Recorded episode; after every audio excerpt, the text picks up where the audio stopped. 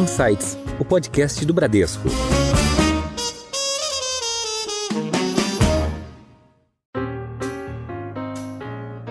Olá, bem-vindos a mais um episódio do Insights, o seu podcast semanal com ideias que provocam um novo jeito de pensar. Eu sou a Priscila Forbes e o nosso bate-papo hoje é com um fundo que investe em companhias que geram impacto social e mudam a vida de milhares de pessoas. Eu estou falando da Potência Ventures. Como funcionam esses processos de investimentos e como selecionar os negócios em que se vai investir? E, sobretudo, quais os resultados? Para falar desses temas e muito mais, nossa convidada hoje é a Itali Colini, que é diretora da Potência Ventures no Brasil. Itali, bem-vinda ao Insights. Obrigada, estou muito feliz de estar aqui com vocês hoje. Nós também. E quem participa hoje conosco também é o Rodrigo Ragazzi, superintendente executivo do Bradesco Private Equity e Venture Capital. Ragazzi, bem-vindo ao Insights. Obrigado, Priscila. Prazer estar aqui com vocês. Italy. Legal. Italy, começando por você, nossa convidada, a gente gostaria que você apresentasse para os ouvintes do Insights o que é a Potência Ventures. Né? A gente fala aqui sobre é, um fundo de impacto. Então, queria que você explicasse brevemente quais são as principais teses de investimento, geografias onde vocês atuam, um pouquinho do histórico da potência. Com certeza, vai ser um prazer contar para vocês. É, a Potência, ela é um fundo que tem uma tese híbrida. Nós investimos em outros fundos de venture capital e também em startups. Então, a gente faz investimentos é, onde a gente seleciona gestores de, de fundos de venture capital, porque a gente entende que o acesso a capital né, de risco ainda é escasso na região se comparado a outras regiões do mundo. É óbvio que está explodindo né, o venture capital no Brasil e no, na América Latina nos últimos anos, mas ainda, se você compara com o volume de, de investimento em startups é, no Sudeste Asiático, nos Estados Unidos ou na Europa, a América Latina precisa caminhar muito ainda. Então, o investimento em fundos de venture capital vem de uma tese onde a gente entende que você precisa ter mais capital fluindo no ecossistema em gestores é, emergentes. Então, a gente geralmente investe nos primeiros fundos dos gestores em que a gente está é, construindo relacionamento. E a partir desse momento, quando o fundo tem um, um, bom retorno, a gente começa a investir no segundo, terceiro, quarto fundo. E é assim que a gente constrói relacionamentos de longo prazo com os gestores de venture capital com quem a gente se relaciona. Na tese de startups, a gente costuma ser um pouco mais setorial, ou seja, a gente olha para startups que tenham impacto em educação ou empregabilidade. Então, a gente tem hoje cerca de 28 fundos que a gente investiu, né? São, podem ser mais de um fundo na mesma gestora, e a gente tem cerca de 23 startups que a gente investiu, e esses fundos e startups estão espalhados aí por Brasil, América Latina que fala espanhol, Estados Unidos, Índia e África. Hoje a gente se concentra né, no Brasil, na América Latina que fala espanhol, né, e nos Estados Unidos, mas a gente tem aí é, no nosso portfólio alguns investimentos de anos passados que a gente fez também em, em África e Índia. Então a nossa ideia é basicamente conseguir é, validar uma tese de investimento de impacto, que para quem nos ouve, né, e talvez nunca ouviu falar, o investimento de impacto social é um investimento que olha para startups e soluções que de alguma maneira geram acesso à base da pirâmide, é, conseguem gerar educação, maior renda, é, acesso a melhores empregos. Então, as soluções que o investimento de impacto geralmente busca são soluções que vão reduzir as desigualdades sociais. E essa é a tese. E para isso a gente seleciona startups que estão com algumas soluções. Eu vou dar um exemplo para vocês.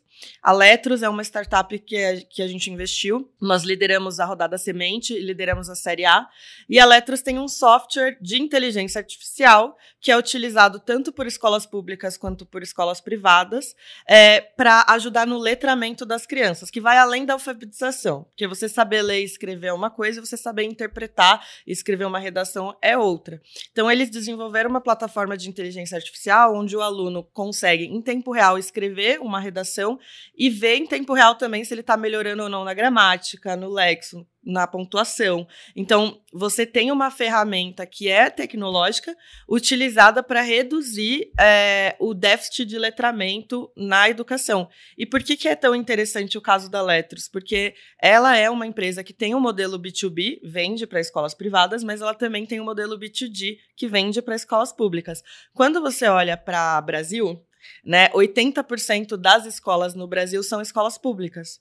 Então, se você tem uma solução de educação que só mira em escolas particulares, você potencialmente está aumentando a desigualdade, porque você está é, oferecendo para um grupo que já é de maior renda uma melhor educação, enquanto que o outro grupo que está tá em escolas públicas não tem acessibilidade, não tem uma, um, uma tecnologia para se ambientar, digamos assim, e isso acaba aumentando a desigualdade. Então, eu acho que uma, uma discussão importante do investimento de impacto é o quanto a gente tem que ser entusiasta da tecnologia, é, mas cuidar dela com ética. Porque a tecnologia. É, em todos os aspectos da sociedade, sem o cuidado de democratização, aumenta a desigualdade ao invés de reduzir. Então, quando a gente olha para o caso da Letros, por exemplo, é uma empresa que vende tanto para governo quanto para é, escolas privadas. Eles começaram vendendo pouco para governo, porque a gente tem esse dilema, certo? A gente precisa fazer caixa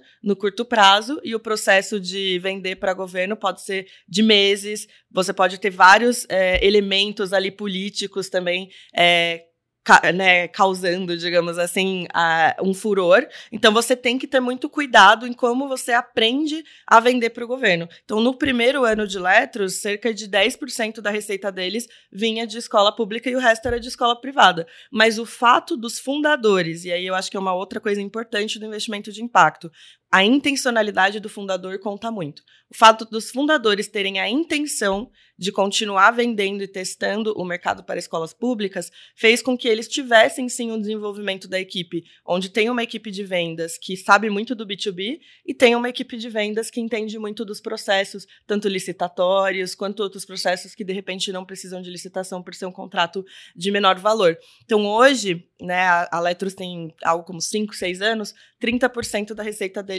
vem de escolas públicas e a receita deles no ano passado quadruplicou. Então, a gente consegue entender que existem casos já validados de negócios. Hoje a Letros está participando de uma captação de uma série B, ou seja, ela já está indo para um mais late stage, é, mas ela passou os primeiros anos numa luta em captar é, dinheiro de fundos porque os fundos no Brasil têm dificuldade de entender essa combinação entre retorno financeiro e impacto social, e isso muitas vezes é, requer um capital mais paciente, talvez leve mais tempo. E eu queria saber, nos, nas investidas, vocês têm também uma lente de gênero, justamente para fazer um, um investimento mais inclusivo, né? Para dar acesso tanto a capital quanto a mentoria a empreendedoras que dificilmente teriam esse, esse acesso. Por que, que elas teriam essa dificuldade? Né? Por que, que existe essa, esse acesso diferenciado? Olha, existem uma série de fatores. Eu acho que a gente, né, a gente podia falar horas assim,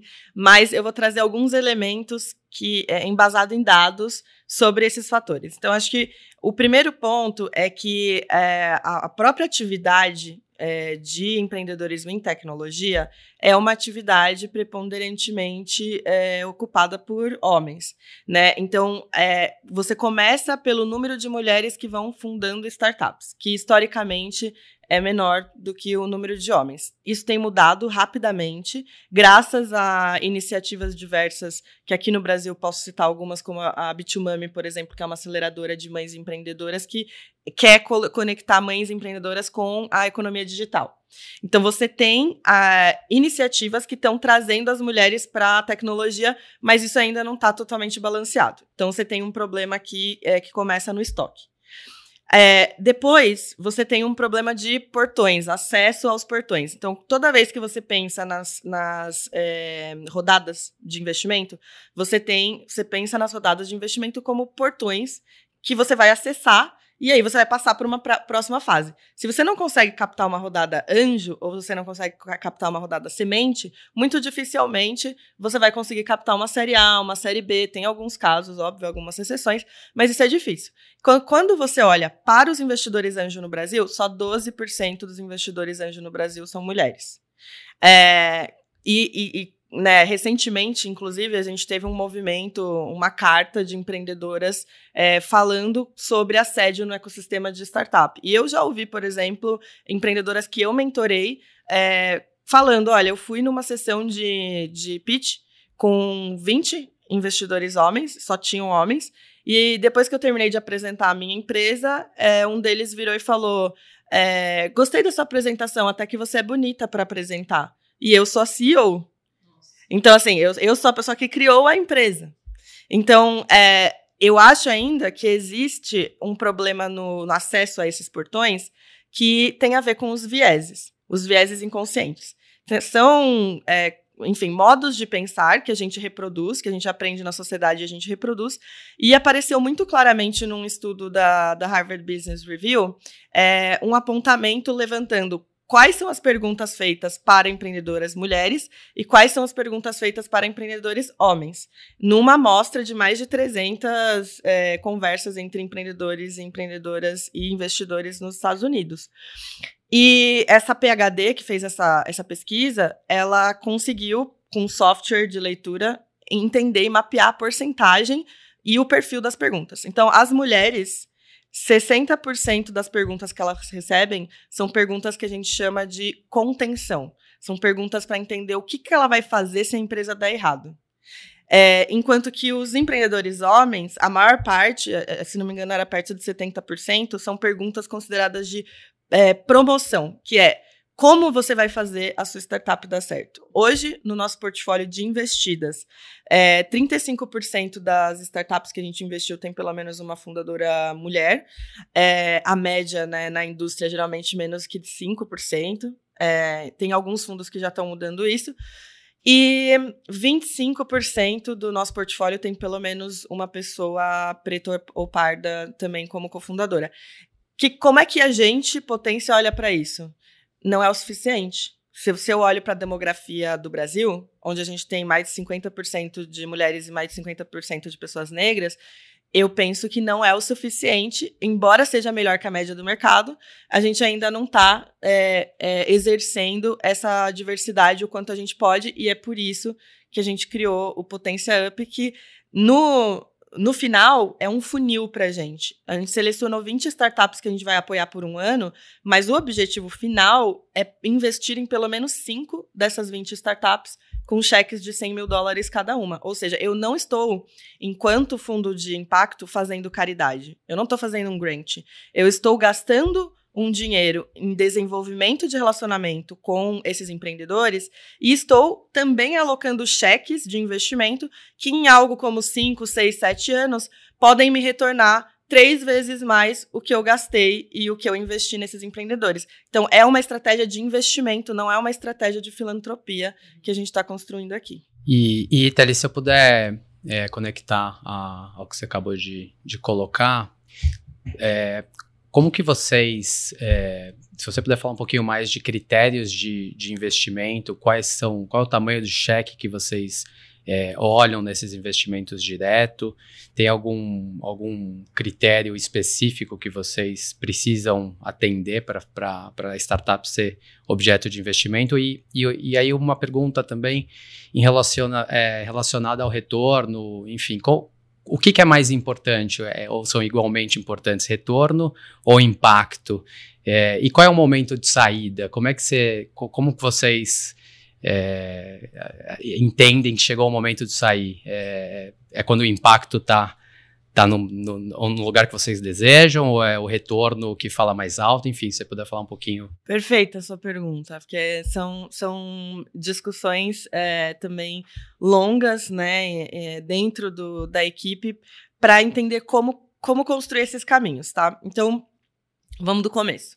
Quando a gente olha para critérios, avaliação dessas oportunidades de investimento, né? É, quando a gente está olhando do investimento em startups, a gente acha assim, muito importante entender a intencionalidade do empreendedor. Aquele negócio nasceu para solucionar um problema social? Ele nasceu para atacar um, uma, um problema de desigualdade, de acesso, de renda. É, então, assim, a gente quer entender se os empreendedores, quando criaram a empresa, porque é importante, diferente do investimento ESG, onde você pode medir o impacto ambiental, social e de governança das empresas, mas não necessariamente aquelas empresas nasceram para atacar um problema social. No investimento de impacto, o objetivo é entender se ela nasceu para atacar um problema social. E aí você pode também utilizar métricas ESG, mas são duas coisas diferentes aqui, tá? Então, intencionalidade é um ponto. O segundo ponto é que a gente investe no estágio inicial. Então, a gente investe do pré-seed ao série A. Cheques entre 100 mil dólares e 2 milhões de dólares. Depende se a gente está só seguindo é, né, uma rodada, sendo follower, ou se a gente vai ser o lead da, da rodada. O terceiro ponto que pesa muito é um pouco da, do produto e da atração.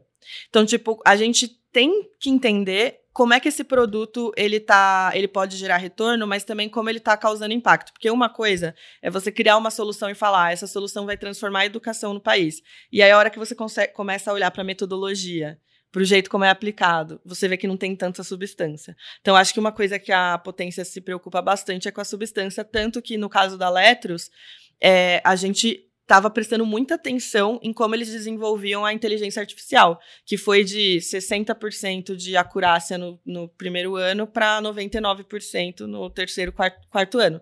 Então, é, eu acho que é muito importante também olhar a qualidade do produto.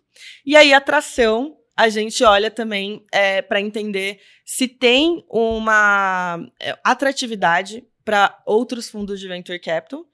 É, ou se é uma empresa que de repente vai crescer de um jeito mais linear e precisa de outras fontes de capital, como um empréstimo de longo prazo, por exemplo, um venture debt. Então, é, a gente acaba olhando também para essa questão da atração. Eu acho que são alguns alguns principais elementos aqui.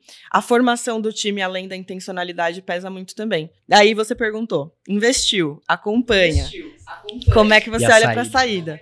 Para o investidor de impacto, é muito importante pensar no pós-saída.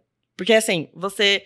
Eu entro no pré-seed, eu ajudo uma empresa a construir e validar o modelo de negócio dela, que tem também um impacto social, e se a saída for uma venda para uma empresa ultra tradicional que vai, é, tipo, acabar ou reduzir essas frentes de impacto, né? Como é que a gente faz isso? Então, no, o nosso portfólio de startups, ele é relativamente novo, né? A gente começou a investir em startups diretamente em 2017, então a gente está indo aí para sete, é, para é, cinco, seis anos aí de portfólio. É, a gente ainda não teve é, nenhuma saída é, estratégica, nenhum M&A, mas a gente começa a ver algumas startups do portfólio que chamam atenção para isso. Então, né, além é, de olhar para a Letros, que está captando uma série B, a gente tem a CUEPA Educação e Universidade no, no México, que é uma universidade para pessoas de baixa renda, que também já começou a atrair alguns olhares é, de potencial M&A. E o que a gente pensa é, nós queremos a saída nós não somos um fundo de filantropia, já, já contei isso para vocês. Então, o nosso horizonte é conseguir é, dar essa, essa, saída em até 10 anos é, para que a gente consiga ter uma taxa de retorno interna interessante para o fundo. O nosso fundo ele funciona como um fundo evergreen. Então, é, todo o retorno que eu trago para o fundo eu vou reinvestir é, em empresas. Isso significa que eu posso ficar numa empresa para sempre? Não porque senão eu estou diminuindo a vida útil do, do meu fundo.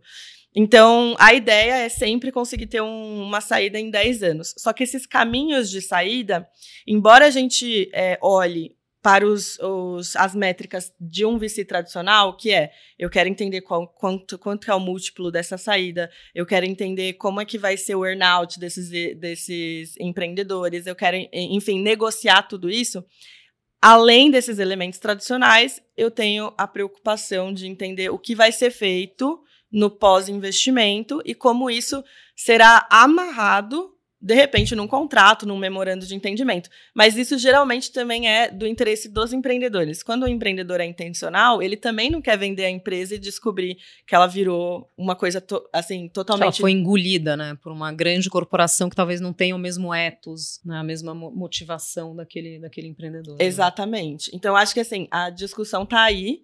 Mas do mesmo jeito que a gente senta numa mesa para co-investir com investidores tradicionais, a gente senta na mesa com corporações para entender como que elas estão se, se, é, se sentindo atraídas por esses negócios e, e por quê. Qual que é a intenção também da corporação de, de trazer um negócio de maior impacto social é, para a operação dela, sabe? Legal. A Ita ele falou bastante aqui sobre rodadas de investimento, né? Rodadas de captação.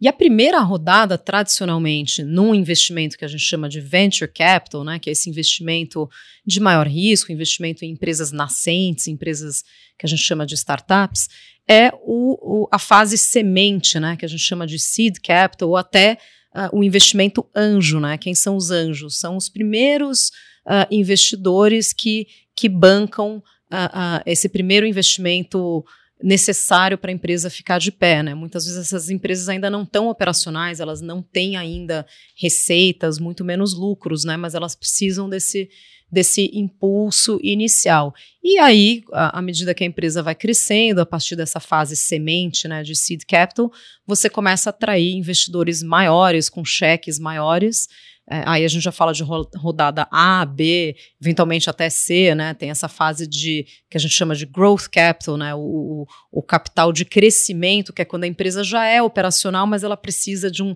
de um capital mais robusto para expandir, até para adquirir outras empresas eventualmente. E tá ali outra, outro assunto aqui que desperta um pouco também da minha curiosidade. Você mencionou é, no início que, que vocês investem, o foco atual né, é América Latina, Estados Unidos, mas você mencionou também a Índia. Então, se puder só passar um pouquinho por que a Índia, acho que isso seria um tópico. E dois, é, falar um pouquinho também da atual é, do atual foco de vocês em Estados Unidos e, e, Brasil, contar um pouquinho dos investimentos que vocês têm feito. Com certeza. Bom, a Índia é um dos berços do investimento de impacto no mundo, né? É, é não só pela, enfim, pela, pela quantidade de, de problemas sociais é, ali, mas também pela relação com é, as primeiras lideranças. Então, quando você olha ali, ali próximo, né, você tem Bangladesh, onde você teve o Grameen Bank, que foi um pouco, né, o Mohamed Yunus foi um, uma das primeiras pessoas a levantar essa bola sobre a necessidade de você ter soluções financeiras para reduzir a desigualdade social, e ele é considerado o pai do microcrédito. É, e microcrédito é um tipo de veículo para você fazer investimento de impacto, existem vários. Mas aquela região do Sudeste Asiático é uma região onde você teve muito teste é, de empreendedorismo social. Então, a Kelly Michel, que é a nossa fundadora, né, quando ela começou a olhar para empreendedorismo social, ela foi olhar para redes é, e onde estavam essas redes de empreendedores sociais. A Choca é uma delas, e a Choca estava presente também nessa região. Então, quando a Kelly Michel começou a estudar lugares interessantes para o empreendedorismo social e o investimento de impacto, a, o Sudeste Asiático, especialmente a Índia, a América Latina, especialmente o Brasil, apareceram como grandes, porque são grandes mercados também.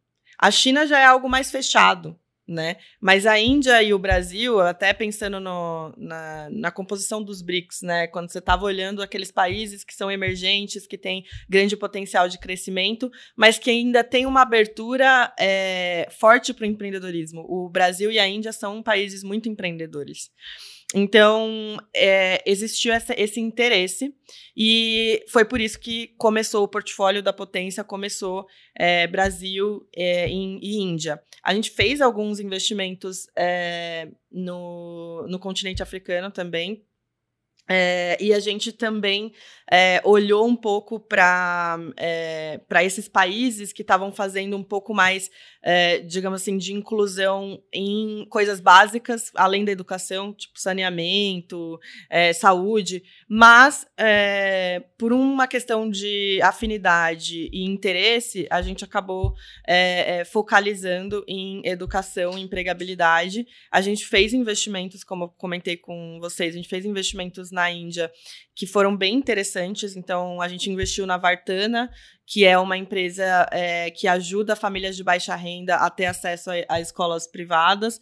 E foi super interessante. Hoje eu tenho avaliado uma empresa no Brasil que faz a mesma coisa e eu tenho essa, essa possibilidade de comparação. A gente resolveu priorizar a América Latina e Estados Unidos pelo próprio conhecimento e experiência da equipe. E aí, nesse sentido, a nossa ideia é aumentar o número de investidas é, diretas, não, o número de startups. No ano passado, a gente, eu, a gente trouxe duas startups brasileiras a mais e no começo desse ano mais uma.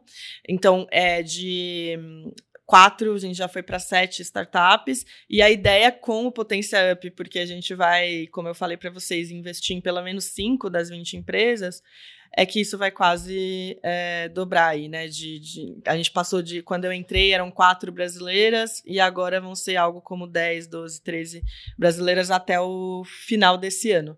Então, a ideia é muito conseguir aproveitar esse fato de que a gente já é um fundo atuando há muitos anos e é, é, entender que o Brasil ele está entrando numa, numa rota de é, sucesso mesmo, quando você olha unicórnios, quando você olha saídas. Então você tem uma efervescência acontecendo aqui que é pode ser o caldo perfeito para a gente validar algumas soluções de impacto social. Então acho que isso também acabou, é, digamos assim, fazendo com que Brasil e América Latina fossem os favoritos nesse momento para a nossa tese. Legal.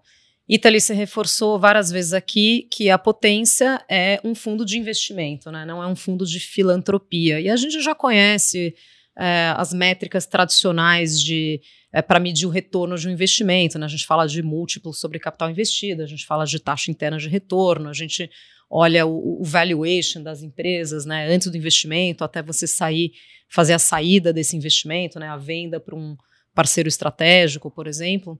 É, mas vamos falar também é, de como mensurar o impacto, já que a gente está falando de investimento de impacto. Você deu um exemplo muito bom aqui com a, com a Letros, né? Do impacto que teve quando eles estudaram uh, o grupo de alunos que, que, tiveram acesso à plataforma contra os que não tiveram, e, e você conseguiu mensurar realmente é, o impacto que aquilo teve no aprendizado desses alunos. Você pode dar alguns outros exemplos, algumas outras métricas que podem ser utilizadas para medir impacto? Com certeza. Bom, primeiro que para falar de mensuração de impacto, a gente precisa lembrar que o campo de investimento de impacto é um campo novo, né, de vanguarda dentro do mercado financeiro e dos investimentos em geral. É, e isso é a mesma coisa quando a gente fala de mensuração ESG. É, é, um campo novo, né? O próprio termo ESG surgiu aqui em 2006 com a discussão do Principles for Responsible Investment. Então, quando a gente olha para a mensuração de impacto, a gente também está engatinhando nas metodologias. É, não existe hoje, igual é, existe para contabilidade financeira, por exemplo, o IFRS, que é algo acordado internacionalmente. Isso não existe para mensuração de impacto, isso não existe para métricas ESG. Então, o que existe é uma discussão sobre construção metodológica e é, tipos de métricas que você pode acompanhar, mas não existe um, um, uma padronização sobre como fazer isso. Então, Dado esse disclaimer, a mensuração de impacto hoje ela é, passa por diversos desafios. É, uma metodologia que a gente gosta bastante, que é a metodologia de teoria da mudança, né, o Theory of Change, é uma metodologia que se propõe a conseguir colocar de um jeito mais visual qual que é a atividade que a empresa faz, o input, o que, que é o resultado imediato o que, que é o resultado de médio prazo e o que, que é o impacto, o resultado de longo prazo. Quando a gente olha para essa teoria, né, a gente está inclusive ajudando os empreendedores apoiados pelo Potência Up a entender essa teoria para conseguir conversar com investidores de impacto. É, é que você olha, por exemplo, vamos pegar o caso aí da, da Letros. A Letros tem uma plataforma, atividade é um software de inteligência artificial aplicado para redações. O resultado imediato é a melhora das notas de português, por exemplo, é a melhora do entendimento, é, é, como é que fala, da interpretação de texto desses alunos, né, a quantidade de alunos que estão usando. O impacto de médio prazo, né, o resultado de, de médio prazo poderia ser o maior acesso à universidade, acesso a melhores posições de trabalho, porque você consegue se comunicar melhor, você tem uma melhor, né, é, é, como é que fala, uma melhor entrada, consegue melhor nas entrevistas, entender melhor o contexto. E o impacto de longo prazo poderia ser o, a melhora no, nas notas do IDEB, poderia ser a, a, o melhor ranking do Brasil no comparado em educação com outros países. Então, você se você olha para esse horizonte de impacto, você entende que os, o impacto ele pode ser de longuíssimo prazo, mas existe uma dificuldade enorme em mostrar a causalidade desse impacto de longuíssimo prazo com o que a empresa fez 10, 20 anos atrás. O que hoje em dia os investidores de impacto medem? Os resultados imediatos e de médio prazo. A gente não consegue ainda chegar nessa causalidade do longuíssimo prazo. É, são necessários estudos econométricos. Até porque é uma atividade muito recente, né? Exatamente. Você tem poucos exemplos mais longos, né? Mais, Se você for pensar, antigos, né, né? O, o, embrião ali do investimento de impacto que começou com microcrédito, por exemplo, tem o quê? 40, 50 anos? Se você olha para o venture capital de impacto, você está olhando para 25 anos? É, é, né? E pro, no, no, Brasil, 10, 13 anos. Os, o primeiro fundo, que é o Vox, é, tem o quê? 11 anos. Então, você não conseguiria ter essa mensuração do, do impacto de longuíssimo prazo.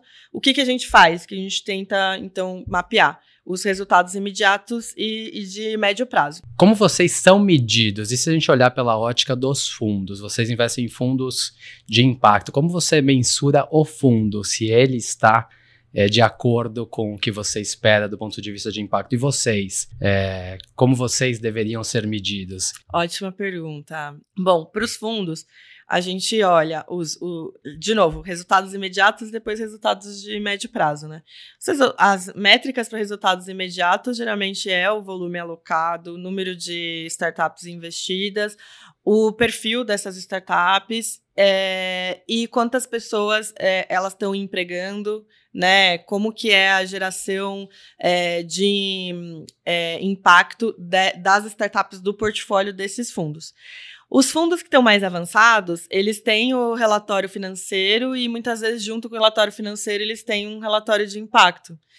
Então, por exemplo, a Kona Capital, que é um fundo de impacto em fintech, que a gente é, é LP, eles têm um é, um relatório que mostra, olha, no nosso portfólio, né, de, no, no último ano, tantos, é, tantas vagas de emprego foram geradas. Para as startups que a gente investe, que olham para financiamento de educação, é, tantos milhares de dólares foram alocados, foram emprestados para tantas pessoas acessarem curso, educação superior, etc. Que, eu estou dando esse exemplo porque eles focam em fintech, mas são fintechs de impacto social e algumas são de financiamento de cursos. Então, você começa a olhar para os fundos tentando entender qual é o, qual é o consolidado impacto do portfólio. Né? E isso é um desafio para os fundos. Do mesmo jeito que eu tenho desafio como fundo, olhando para o meu portfólio direto, os fundos que eu invisto também têm esse mesmo desafio. É, mas eu entendo que os que estão mais é, desenvolvidos, mais maduros, eles já começam a consolidar é, algumas métricas importantes em relação a o quanto o portfólio deles está impactando na sociedade onde eles estão inseridos. Então, tanto na sociedade quanto ambiental. os, os fundos que a gente investe não tem tantas métricas ambientais é, não são tão focados, por gente, a gente não, não, investe em fundo focado em climate change, por exemplo. Então, não teria, não tem tanta mensuração do carbono, enfim, outros resíduos. Mas a gente está olhando bastante para as métricas do social e hoje em dia os fundos que a gente investe já começam, do mesmo jeito que a gente está é, amadurecendo nesse sentido, eles também estão e começam a retornar para a gente é, essas informações. Ainda nada consolidado, nada que eu possa virar e falar assim: olha, é, nos 28 fundos que a gente investiu, a gente mudou a vida de X milhões de pessoas. Essa, é, essa consolidação, ela, ela ainda não é possível porque você tem o qualitativo disso. Você quer falar que você mudou a vida de uma pessoa, mas onde? Como? No quê? Você não pode também, né? Tem que ser mais específico. Não é né? porque você é investidor de impacto que você vai falar, ah, eu tô salvando o mundo. Tipo, e é isso. Então, eu acho que existe, exige certa maturidade, objetividade e humildade também para entender as limitações desse campo em crescimento novo que a gente está construindo. Muito bom, Italy. Infelizmente, a gente está chegando ao final do nosso episódio, mas a gente tem uma tradição aqui no Insights que é pedir algumas dicas né, para os convidados. Podem ser sugestões é, de leitura, sugestões culturais. Aliás, falando em leitura, eu vi, eu pesquisei um pouquinho do seu perfil e soube que você escreveu um livro sobre Eufrásia Teixeira Leite, né, que foi a primeira grande investidora e filântropa né, no Brasil ali na, no início do, do, do, do século. E, mas também queria te deixar o convite aqui para compartilhar dicas até para quem está talvez in, ingressando nesse, nesse mercado. Que legal, é, sim. Então, primeira dica, Procurem. Eu já dei a dica da, da leitura. Exatamente. Aqui, já... Hashtag quero ser eufrásia. É, eu não sou né, a pesquisadora que, que escreveu. A Mariana Ribeiro é a pesquisadora que estudou a vida da eufrásia por mais de 10 anos, teve acesso a documentos da vida pessoal da eufrásia. É, a história da Eufrásia é muito interessante porque hum, ela começou a investir em 1870 é, então ela não podia investir no Brasil. Que nem né, no Brasil, mulher nem podia ter conta, nem vida. Não podia financeira. ter propriedade, né? Exato. Dela. É. E ela foi para. Os pais dela morreram e ela foi para Paris e ela começou a investir de lá. E ela construiu um portfólio de investimentos em mais de nove países. Então você imagina você fazer isso com o Ticker, que era aquela, aquela maquininha antiga. Seria ela a primeira mulher é, a investir, a ter um fundo, vamos dizer assim, um portfólio de private equity? Talvez, talvez. E ela investiu em muita coisa de infraestrutura. E ela também, com a fortuna que ela fez, ela se tornou uma grande filântropa. Tanto que quando ela morreu, ela voltou para o Brasil, anos antes de morrer, e ela deixou a fortuna dela investida em títulos do Tesouro para que todo ano tivesse é, uma renda para suportar uma escola para pessoas de baixa renda e o hospital lá de Vassouras, é, que é a cidade onde ela nasceu. Então, ela era muito visionária. A Mariana Ribeiro estudou toda a história dela, é, e aí, a Mariana Ribeiro, a Elaine Fantini e eu, a gente se juntou num projeto que chamava Feminismo Financeiro para falar sobre a eufrásia, mas também para falar sobre dinheiro com mulheres. E aí a gente organizou esse livro. Então, a Elaine é jornalista, ajudou a, a Mari a dar uma, uma cara né, palatável, envolvente para essa história da, da eufrásia. E eu trouxe um ponto de vista mais histórico, é, comparando ali no, no pós-fácil a Eufrásia com as mulheres de hoje. Então, é um livro, um livro super rápido que eu acho que é, vocês vão gostar. Um outro livro que eu queria dar é, de indicação é um livro que me ajudou muito a pensar é, nessa transformação que a gente precisa fazer em relação ao sistema que a gente vive, que é o desenvolvimento como liberdade do Amartya Sen. O Amartya Sen é um Nobel em Economia que olha para para liberalismo e pobreza, então ele estuda, ele é um, é, um economista liberal e ele estudou por anos a, como se dá a pobreza e a fome em diversos lugares do mundo. E esse livro Desenvolvimento como Liberdade, ele trata muito do como a gente utiliza os o livre mercado, como o livre mercado pode trazer é, benefícios para a sociedade, desde que a sociedade também seja livre. Então, não tem como você é, ter uma sociedade com pleno desenvolvimento se você não está numa democracia, por exemplo. Não tem como você ter o desenvolvimento econômico é, total de uma sociedade se você tem gente passando fome. Essa pessoa não vai conseguir aprender, não vai conseguir é, desenvolver o seu melhor potencial. E isso me traz muito para a questão do investimento do impacto, de impacto. Não é um livro sobre investimento de impacto, é um livro de um economista em, é, com diversos dados sobre várias sociedades, inclusive tem muito estudo da Índia. É, e falando um pouco sobre a necessidade da gente repensar alguns modelos, que é, é eu preciso entender como eu utilizo o, as ferramentas de finanças para reduzir desigualdades e deixar as pessoas mais livres e não menos livres. Então, quando você não tem acesso à escola, você é menos livre. Quando você não tem acesso à alimentação, você é menos livre. Então, como é que eu faço para ter o básico para todo mundo, para que essas pessoas aí sim consigam é, se desenvolver plenamente e devolver ou construir uma sociedade que vai conseguir ser, é, digamos assim, do futuro, né? Então acho que esse, esse livro ele me ajudou muito a pensar teorias, a pensar, digamos assim, fi filosofia sobre o que no final eu levo para minha prática, né? E um outro livro que eu, que eu acho muito legal para quem está tentando entender sobre startup, para quem investe, já é investidor há algum tempo do mercado tradicional, mas está tentando entender o que, que acontece nesse mundo de startup, é, é o Startup Enxuta, do Eric Rice, que fala né, sobre como tirar uma ideia do papel e testar essa ideia. Se você ler esse livro, você vai entender é, por que, que é tão difícil uma startup é, nascer e sobreviver mais que três anos. 80% das startups, né, das empresas, morrem em até três anos de, de operação. E por que, que é tão difícil?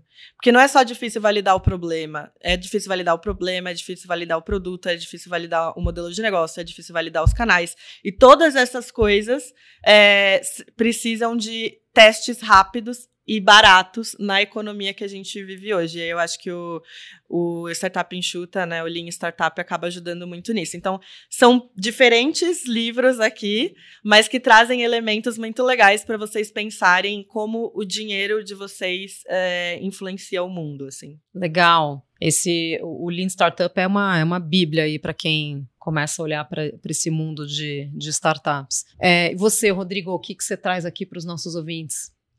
Não, bom, do meu lado, acho que dicas de leitura não, não precisa, né? Acho que você já, já deu várias alternativas. Acho que a minha dica aqui vai ficar para um ponto super importante que você tocou na, na apresentação, que é a questão da desigualdade, das dificuldades, principalmente das mulheres aqui no, no ambiente de, de, enfim, profissional de startups ou de investidoras. Eu, eu sou super empático também à, à, à causa aí, né? Minha esposa enfrenta isso no mercado financeiro dia a dia e, e, também é fundadora do Mulheres do Mercado, então eu sou, sou bastante empático e ativo nessa, nessa é, temática. E acho que a mensagem que eu queria colocar é uma mensagem que ela me passa todos os dias, que eu, entre aspas, sofro todos os dias, que é, é você, mulher, né? Enfim, se você tirar, acho que a mensagem é tirar o seu parceiro da zona de conforto. Acho que a mulher, que ela pode controlar no dia a dia, de tirar o parceiro, o marido da zona de conforto, pô, abrir espaço para você dividir as tarefas em casa no dia a dia, vai abrir espaço para a mulher ter mais tempo para poder empreender, que é um ponto que você colocou, que tem muito poucas empreendedoras, para a mulher se desenvolver no mercado, por exemplo, financeiro, para ter mais investidoras anjos como você, mais investidores em venture capitals, nas rodadas semente e assim por diante. Então, acho que é, um, é, um, é uma dica aí, tire os, os parceiros da zona de conforto para a gente te ajudar de alguma forma é, nessa temática e ter uma, uma tá diversidade muito maior. sua mulher. Já, já, sou, já quero ser amiga dela já. muito bom. Nós conversamos hoje com a Itali Colini, diretora da Potência Ventures no Brasil. Itali, obrigada por essa conversa super rica. Muito obrigada pelo convite. É, eu gosto muito de falar sobre esses assuntos e trocar mesmo, né, com pessoas experientes como vocês. Então, estou super feliz de ter vindo aqui hoje. Agradeço demais. Legal. Queria agradecer também ao Rodrigo Ragazzi, superintendente executivo do Bradesco Private Equity Venture Capital A Gazi, obrigada. Obrigado, eu, Priscila. Prazer, Itali. É uma honra aqui estar com vocês. Obrigado. E vocês que nos acompanham já sabem, né? Que o Insights está nas principais plataformas de áudio e no Instagram também, no perfil podcast.insights. E toda quarta-feira a gente tem um episódio novo para vocês. Tchau, até a próxima.